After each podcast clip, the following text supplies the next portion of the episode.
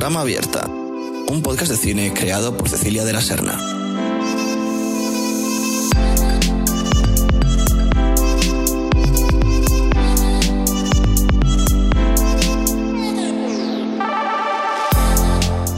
«2020 es un adjetivo en sí mismo. Algo así leí en alguna parte, que en las próximas décadas nos referiremos a todo lo negativo, pero también chocante, inesperado y caótico, como algo muy 2020. No sé si en las décadas venideras hablaremos así, ni si encontraremos símiles a esta pandemia. Lo que sí sé es que dejamos atrás un año que ha marcado un punto de inflexión en todos aquellos que lo hemos vivido. sobre el 2020, sobre el cine de este año tan raro y sobre lo que espero que esté por venir, vamos a hablar en este capítulo especial de A Trama Abierta, el guion de 2020. Un aviso, este episodio no va a consistir en una lista de lo mejor del año, sino en una memoria viva de lo que he visto en un año que recordaré siempre. Empezamos.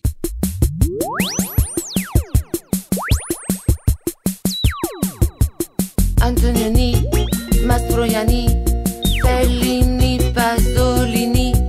Billy Lana Rainer Marlene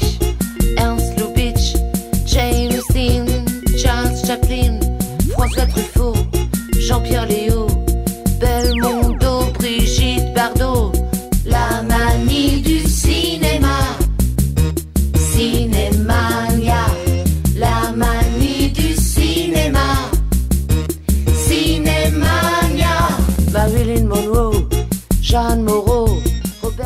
Comenzamos con esta canción, Cinemania del dúo franco-alemán Estereo Total, que nos sirve de punto de partida para hablar de ese tránsito que hemos hecho todos los autodenominados cinéfilos entre las salas y nuestros sofás.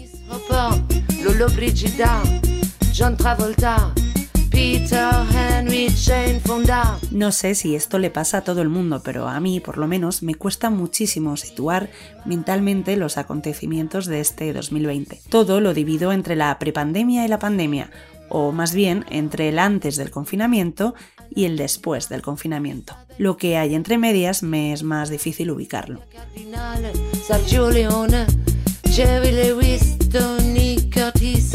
Fernando Rey, Simone Signoret, Judy Garland, Cary Grant, James Stewart, Humphrey Bogart. La Una de las cosas que desde luego tengo nítidas en la retina y en la memoria es la última vez que fui al cine antes de que todo se fuera de madre. Fue para ver Emma de Pablo Larraín, a quien dediqué el segundo episodio de este podcast. Recordemos que decía entonces sobre esta película. Emma no te deja reaccionar y se queda dentro durante días hasta que eres capaz de comprender lo que has visto. Ese es el poder de las películas que dejan huella y por lo que disfruté tanto esta. No solo por la película en sí, sino por lo que deja después de verla. La Rain, en definitiva, usa en Emma todas las herramientas a su alcance para comprender a una generación a la que además rinde homenaje. Una generación que en Chile y en todo el mundo está luchando por ser escuchada y liberada de los estigmas. Podríamos decir que en Pablo Larraín tienen a su mejor aliado. Si mi cuerpo es real, mi lengua es real. Esa sensación que te deja una película cuando se queda dentro fue mucho mayor con Emma, sin duda, porque fue la protagonista de la última vez que pisé una sala en condiciones normales. Pecho es real, sombra es real. Lo que vi en aquella gran pantalla permaneció impregnado en mí durante semanas, tanto que, cuando dos meses después escribí el guion de aquel episodio, por momentos era como si yo siguiera ahí, en aquella butaca de los cines Conde Duque, con los ojos pegados a los fotogramas de la película. Esa sensación catártica de ver una película en una sala se fue, de repente, y después no supe volver a ella del todo. Todavía lo sigo intentando. Me explico, el miedo al coronavirus me llevó a que hasta que no me infecté y no me curé, no volví a comprar una entrada de cine, incluso siendo totalmente consciente de que es un lugar seguro. Hasta que no me vi con anticuerpos, no fui capaz, tal vez por la falta de práctica, de regresar a aquellas butacas. Y esto ocurrió en el mes de septiembre, con una auténtica delicia obra de Pilar Palomero. Las Niñas, para mí la gran película española que nos deja este 2020. Bueno, pues esta es Brisa, vuestra nueva compañera. ¿Quieres decirles algo? ¿Conoces este grupo? Pues quieres que te grabe una cinta si los conoces. La sexualidad forma parte del plan de Dios. Mamá, ¿me compras un top? Como un top. Pues es como un sujetador, pero para niñas.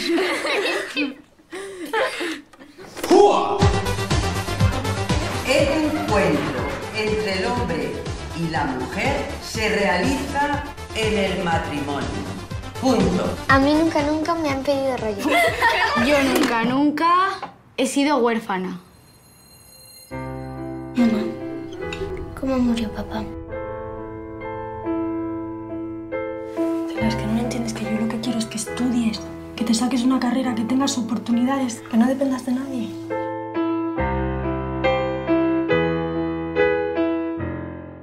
Rodada en cuatro tercios, del formato más idóneo en este 2020 confinado, esta película es la ópera prima de su directora. Las Niñas es sensible, discreta y honesta con una época y con la infancia de una generación que resulta que es la mía. Por eso tal vez me gustó tanto, porque encontré en ella mi propia historia, o puede que porque es sencillamente una obra sobresaliente. En Las Niñas, Pilar Palomero nos mete de lleno en la pubertad de Celia, interpretada por Andrea Fandós. Celia es una niña de 11 años que vive con su madre, en cuya piel se mete una espléndida, como siempre, Natalia de Molina. No quiero contar mucho más, solo que es muy interesante la dimensión autobiográfica de la directora en la película, una directora que acaba de empezar en esto del largometraje, pero a quien auguro una larga carrera y a quien dedicaremos, seguro, un episodio en este humilde podcast. Le seguiremos el rastro a Pilar Palomero, sin duda.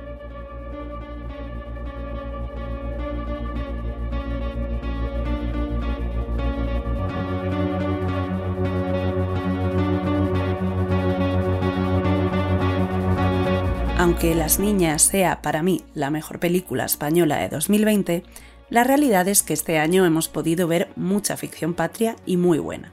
No solo en cines, también, y como no en este año, en las plataformas. Cabe mencionar, claro, las tres grandes triunfadoras del año, el podio de las series españolas en 2020. Veneno, Patria y Antidisturbios. Esta última una auténtica obra maestra que, de no ser un formato seriado, sería la gran favorita en todos los premios de cine habidos y por haber. Aquí un adelanto. Primero vamos a brindar por este grupo, que es lo más grande que ha aparecido en mi vida. Porque os quiero.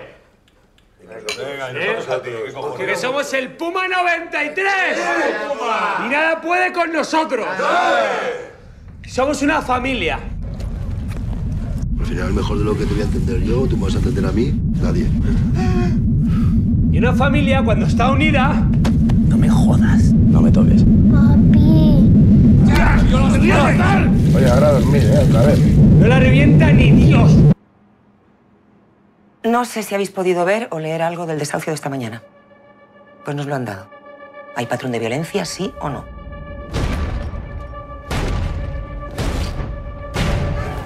Tranquilo, hostia. Eh, la carga empieza porque nos atacaron. Lo que pasa es que a la gente le gusta tensar la cuerda. Tensar, tensar, tensar y luego a tomar por culo. ¿Confía en la lealtad de todos sus subordinados? Entonces, ¿por qué están tan nerviosos? Bueno, pues lo primero porque están ustedes aquí. ¿Dónde está ese Samu? Hay jaleo, pero podemos. ¡Salimos ya!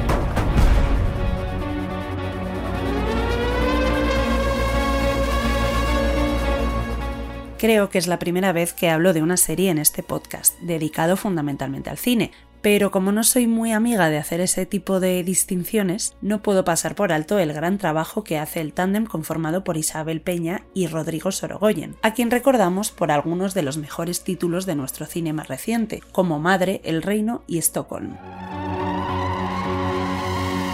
En seis capítulos y con un elenco de excepción y perfectamente sincronizado, Antidisturbios nos cuenta una frenética historia despojada de clichés sobre la policía patria, violencia policial a la española. Una serie alabada por público y crítica, que es quien dice las cosas más interesantes sobre los productos culturales y no los sindicatos policiales. Una joyita que nos ha regalado Movistar Plus en este año de pandemia y que es testigo y protagonista de la excelente forma de nuestra ficción seriada. que poquito a poco se abre paso en mercados internacionales.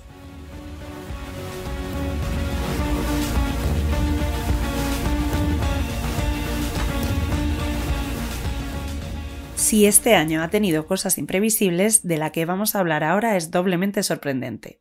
Por un lado, un cortometraje rompe récords en taquilla, y por otro, Pedro Almodóvar se lanza, por fin, a rodar en inglés.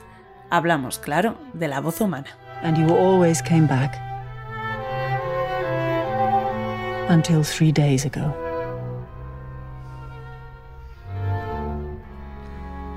Probablemente, y a riesgo de exagerar, la vez que fui a ver La voz humana me encontré con la sala más llena de la pandemia. Y si no la más llena, casi. Claro, está con el aforo permitido por las restricciones, pero fue una grata sorpresa ver a esa cantidad de público congregándose para ver un corto. Y es que este no es un corto cualquiera. Con 30 minutos de duración, con un guion basado en el texto de John Cocteau y con Tilda Swinton como protagonista, La voz humana ha supuesto, como decíamos, el bautismo de Almodóvar en lengua inglesa.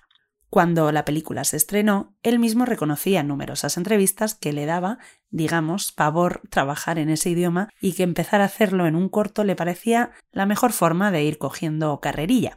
Lo cierto es que el manchego, más allá de las peculiaridades de este título en concreto, firma una obra que supone un regreso a sus orígenes, pero que curiosamente también es un punto de inflexión en su carrera. No es, desde luego, una de sus mejores películas, pero tampoco de las peores. En definitiva, y para mí este es uno de los trabajos más notables de este 2020, tan extraño, tan imprevisible, como un corto de Almodóvar en inglés rompiendo la taquilla.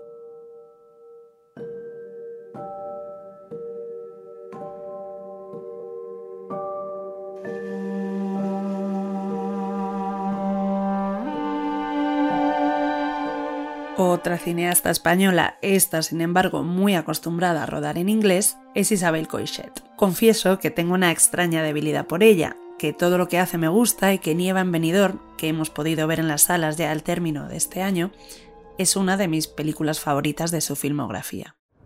I have very few certainties. But there is something I'm sure about. Neither the weather nor people can be trusted. A letter firing me. Enjoy life, Peter. That's what we all want. It seems like I'm, I'm finally going to see you. How much was that, please? Hundred. hundred. ¿Te has pasado tres pueblos? I would like to report the disappearance of my brother, please. Why'd you bring me in here? Where is Daniel? Daniel Reardon. What do you know about Daniel? Do you think it's too late to take up singing lessons? Mr. Reardon. Riordan. Reardon. Riordan, if you don't expect anything from anybody, you'll never be disappointed. That's what you say. No, it's by Sylvia Plath. Ah, oh! Shit, you all right? Sofía de ese. You're something Daniel wasn't. What's that? Innocent. The head is the best part. It looks like I'll never get rid of you. I see you.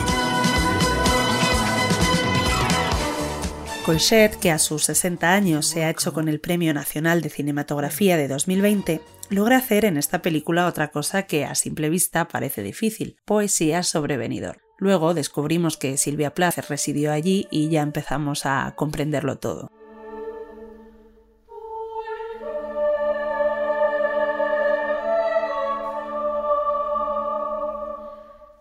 Improbable como 2020 es lo que cuenta en su título, que nieve en Benidorm, pero lo hace. La película nos presenta a Peter Riordan, un jubilado inglés que se marcha a la ciudad levantina de los rascacielos para visitar a su hermano. Cuando llega, el hermano ha desaparecido y el jubilado emprende una investigación que le lleva por los lugares más recónditos de una ciudad que, como Madrid, está a medio camino entre el infierno y el cielo.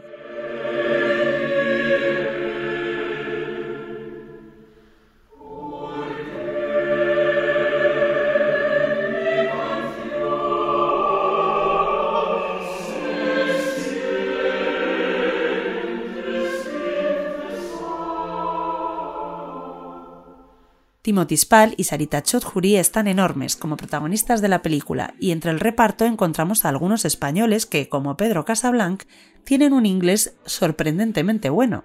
Este es un thriller que no termina de despegar y eso no le resta en absoluto lo que maravilla. La música, la fotografía y la reflexión sobre el tiempo, no solo el meteorológico. De nuevo, Coixet nos regala el más libre de los ejercicios de cine.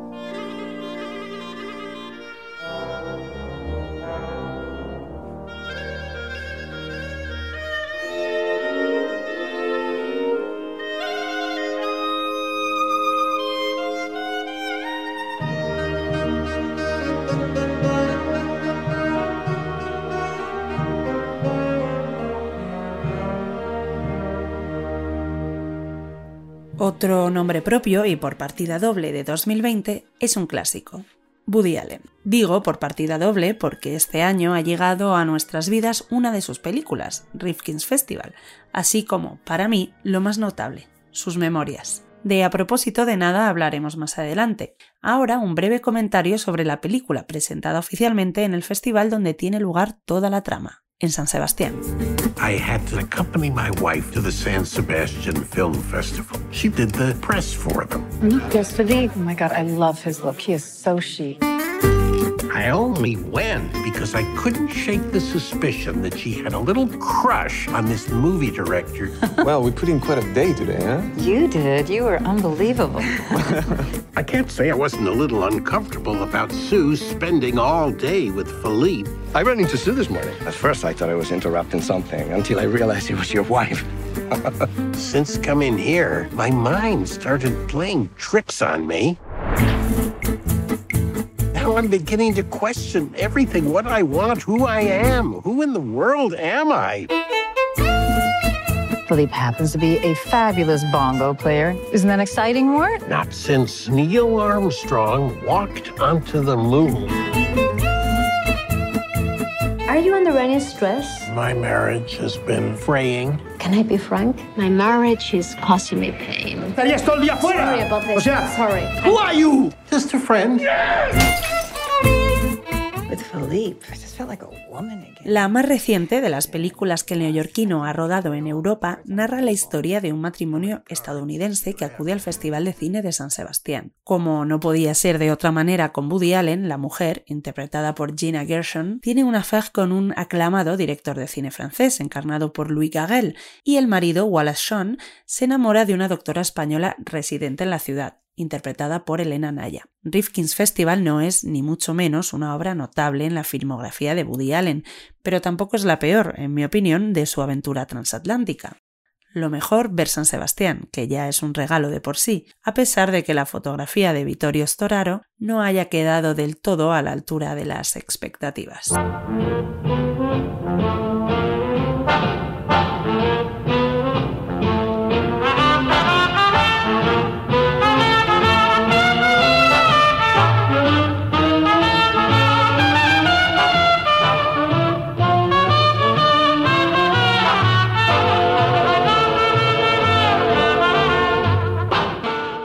Rifkin's Festival nos hemos entretenido en este viaje por su propia memoria cinéfila, con referentes que son como una golosina para los que amamos este arte, especialmente el europeo, un ejercicio que a fin de cuentas no es más que un divertimento. Lo realmente trascendente que ha hecho Woody Allen este año ha sido publicar su autobiografía, el bestseller más complicado de publicar que se recuerde. A propósito de nada.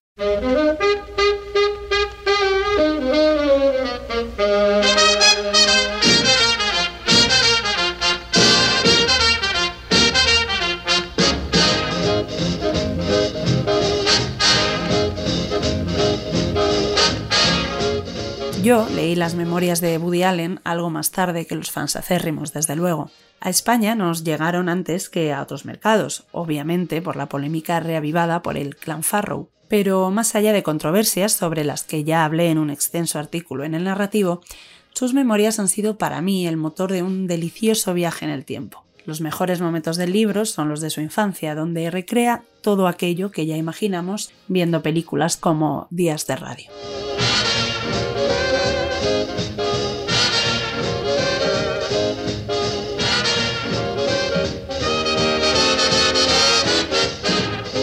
Citando a mi amigo Jorge Raya en las páginas de The Objective, cabecera que compartimos ambos, este libro de memorias invierte demasiadas páginas y tinta en cuestiones que quien quiera entender ha tenido tiempo de sobra para hacerlo. El evento ocupa la mitad del libro, es más espacio del que ocupan sus películas.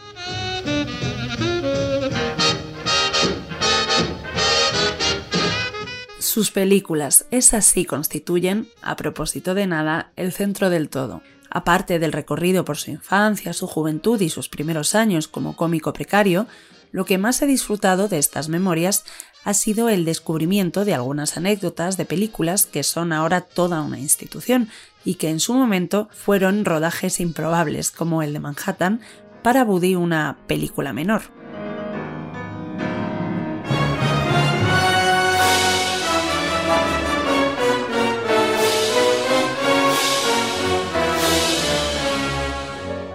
Para concluir, sin destripar nada que no deba ser revelado antes de tiempo, leer las memorias de Woody Allen me ha permitido volver a disfrutar de algunas películas que no recordaba, de otras que sin embargo tenía bien nítidas, y descubrir por fin algunos títulos a los que no había llegado a prestar demasiada atención. Ahora, citándome a mí misma, si es que eso puede hacerse, en el artículo del que hablábamos antes, a propósito de nada es un libro estupendo, que va mucho más allá de la justificación de un inocente, y menos mal.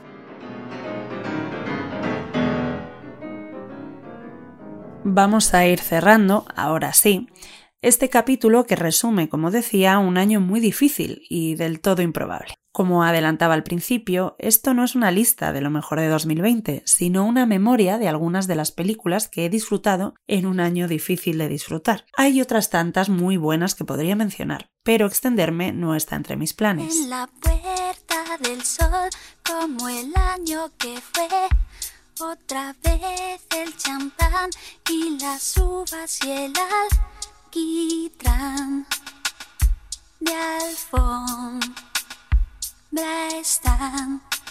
Estos días he estado pensando sobre cómo sería 2020 si fuera una película. Seguramente se harán películas sobre esta pandemia y lo que nos ha tocado vivir. De hecho, ya se han hecho algunas, pero sin la reflexión que regala el paso del tiempo. Que ya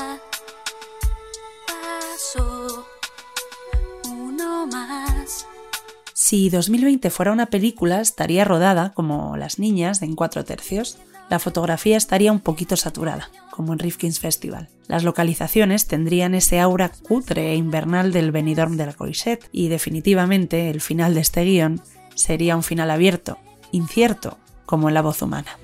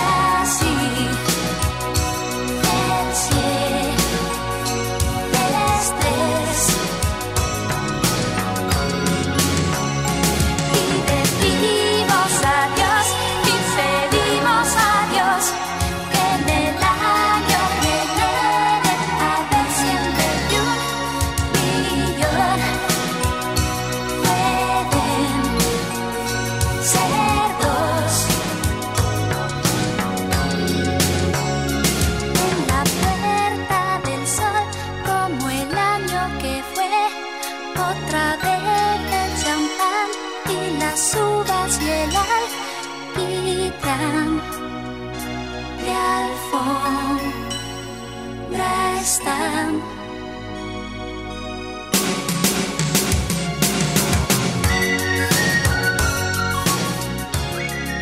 Hasta aquí el repaso a 2020, un año que además de cine nos ha dejado, desde luego a mí, este pequeño capricho de podcast.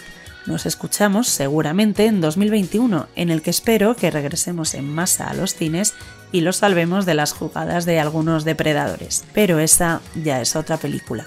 Gracias por estar ahí y feliz año nuevo.